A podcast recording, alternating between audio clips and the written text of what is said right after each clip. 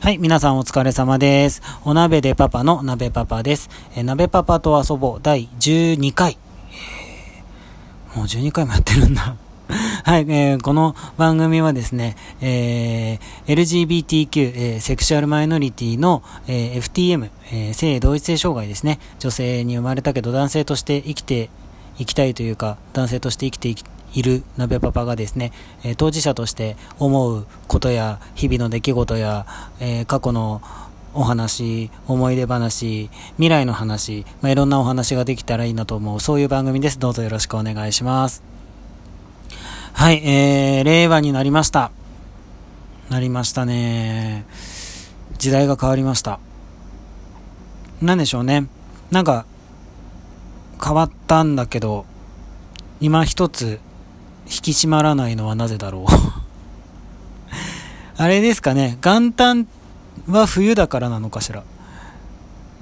やっぱ5月 ,5 月はあったかくてダメなのかしら。い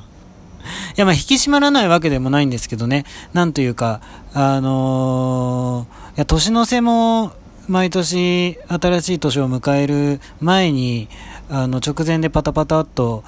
ね、著名な方が亡くなられたりするのが、まあ、寒いせいかなかだからかとかね、いろいろあれですけど、なんか、あれですね、平成の終わり、うん、直前に、やっぱりこう、著名な方々というか、え、あの方が？っていう方が、バタバタと亡くなられたというか、令和を迎えずに行ってしまわれたというか、うん、そんなこともあったし、あとは、あの、ああ、時代が変わっていくんだなっていうのをどうしても感じざるを得ないようなニュースもたくさんあったし、うん、そういう意味ではなんかこう、時代が変わる直前のもがきみたいな、そういうのが、まあ、ふっと終わった、終わって次の扉が開いたみたいな感じは確かにするなと思うんですけども、うん。で、まあ、そのね、新しい時代にもなったことだし、何かやっぱり別にこうね、抱負ってわけではないですけど、こう何か変わろうというか、まあ、別にあえて変える必要はないんですけど、あの、思ったのは、うん、あのーまあ、ここ最近ちょこちょこお話ししてきてるかもしれないですけど、こうなんか、まあ、より自分らしくいようというか、うん、あのー誰かの何かを気にするのはもうやめようというか、うん、好きなものは好きと言える気持ちを抱きしめていこうというか、なんか、うん、あのーその性別のことに限らずね、どこかしら、ちょっと、なんというか、息苦しいような、うん、なんか、パッとしないような気持ちをね、どこか持ってるところがあったんですけれども、でそれの原因をね、ずっと考えてて、あ、それは、なんかこう、性別としてね、僕はその女性に生まれて男性として生きていきたくて、今は男性として社会的には生きていられて、でもまあ戸籍とね、体はまだ女性のままだから、そういった意味での不便なところは多々あるんだけれども、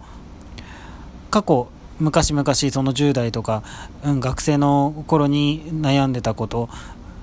はほぼほぼ解消されたと言っても、うん、もう過言ではない状態にあるにもかかわらず、何かこう、やっぱりどっか息苦しい感じ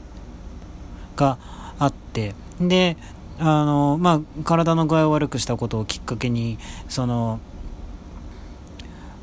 ずっとなあのまあメメスを入れるのが怖いからっていう理由が一番だったんだけど悩んでいた、えー性別適合手術のことを真剣に考え始めてでそれに向けてあのステップを一つずつ踏んでいこうというところでメンタルクリニックにも通い始めて今性同性障害の診断をもらいに通もらうために、うん、通っていてこれもらもらえなかったらっていうか降りなかったらどうするんだろうみたいなね。まあ降りなかったら降りなかったでまあそれもまた僕の人生なんでしょうけどまあ多分降りると思うんですけど。うん。ねまあその作業をしている中であのーまあ、そのね、性性、性同一性障害の診断が下りる下りない以前に、なんかやっぱりこう自分と向き合う時間をいただいて、それがすごい僕にとってはどうも良かったみたいで、なんか改めて自分とのことをよくよく見つめてみたら、なんか結構、やっぱなんか我慢してることが多かったなと思って、そう、その我慢してるのは、その、せっかくこう、男として生きていける場を手に入れたから、その場を失いたくないみたいな執着だったりとか、せっかく僕のことを理解してくれる人たちと出会えたから失いたくないっていう、その依存であったりとか、その、そういう人たちに嫌われたくないって思う恐怖心だったりとか、なんかそういうのが、そのせっかく、あの自分らしく生きていこうと思って、あの走走ってきて、で、掴んだ先にそんな風になっちゃってたみたいなね。ちょっとこれは本末転倒なんじゃないかしらと、まあ、ちょっと思ったわけですよ。で、まあなんか、そう、さか、まあ好きな、うん、そのね、遡ると、やっぱなんか自分はね、自分はで僕はその好きな自分が好きなものをこう胸を張って好きっていうことがすごく苦手なんだなっていうことにも気づいたんですね。うん、まあ、あの本当に簡単なこと言えば食べ物とかね、あのー、なんていうの初めての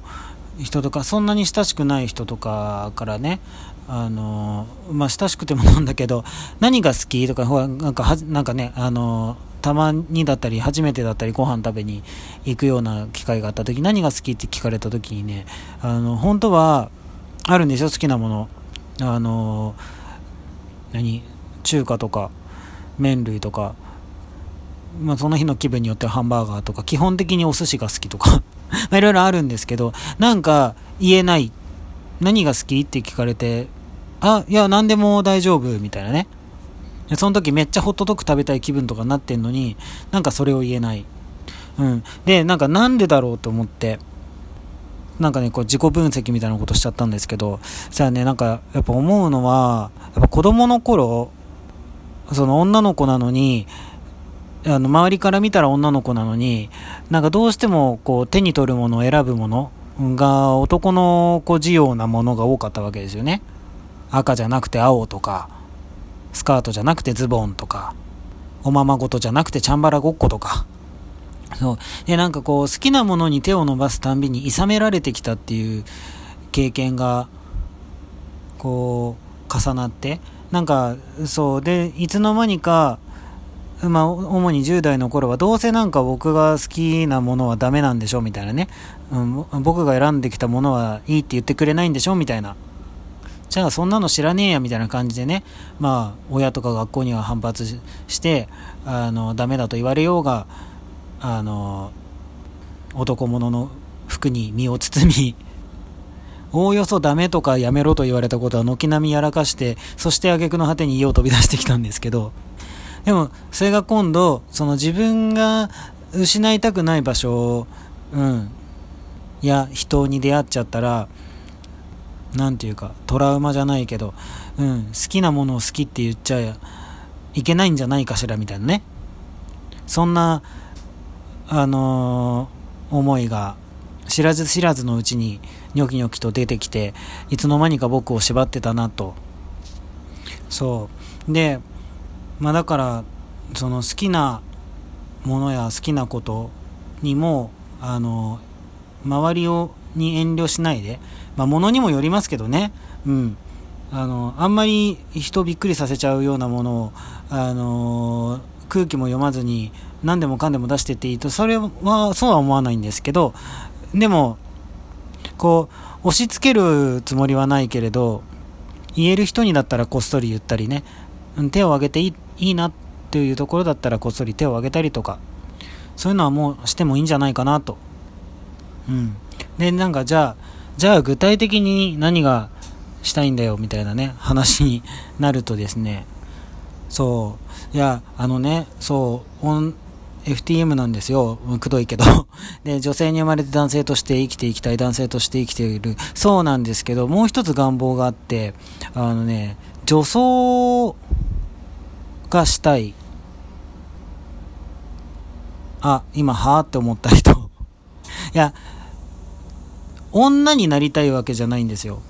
そう、自分を女性として見られるのは全然、全然望んでなくて、そう、あの、僕好きになる相手って別に男性でも女性でもどっちも、どっちでもななかったりするんですけど、あの揺るがない条件は1個だけ僕を女として見ない人っていうことだけがあれなんですよ。うん。ね、過去にあの付き合った女の子の中にレズビアンの子がいたんですけどその子はほら僕を女性として見てくるからもうそういう子は全然あの申し訳ないけどダメだったんですよね。でもその男性としてあのすごい派手になんかドラッグクイーンさんみたいにもうなんか舞台メイク張りのバリッともうあの顔の原型わからないぐらいのメイクとかすごいきらびやかなドレスとかを着てなんか演じたいみたいな、まあ、コスプレ願望のすごいやつみたいな。そのあのドラッグクイーンさん大あのもうあの眺めてるのが大好きっていうのはもともとあってでなんか自分もやってみたいっていうのもあったんだけどなんかやっぱこれはすごい恥ずかしくて言えなかったことで。そううちのママにもね言えたのは本当につい最近で。そう言ったらもうすごいびっくりしてたけどえどういうこと？とか言ってねでも話してたらそのなんかやってみたらいいじゃんみたいなねね、本当理解のあるありがたいパートナーだと思います。そう。で、まだまだちょっとその思いについて語りたいけれどまた今日は時間がなくなってきちゃったので またの機会にもうちょっと掘り下げてお話できたらなと思います。はい。それではまた聞いてみてください。よろしくお願いします。どうもありがとうございました。バイバーイ。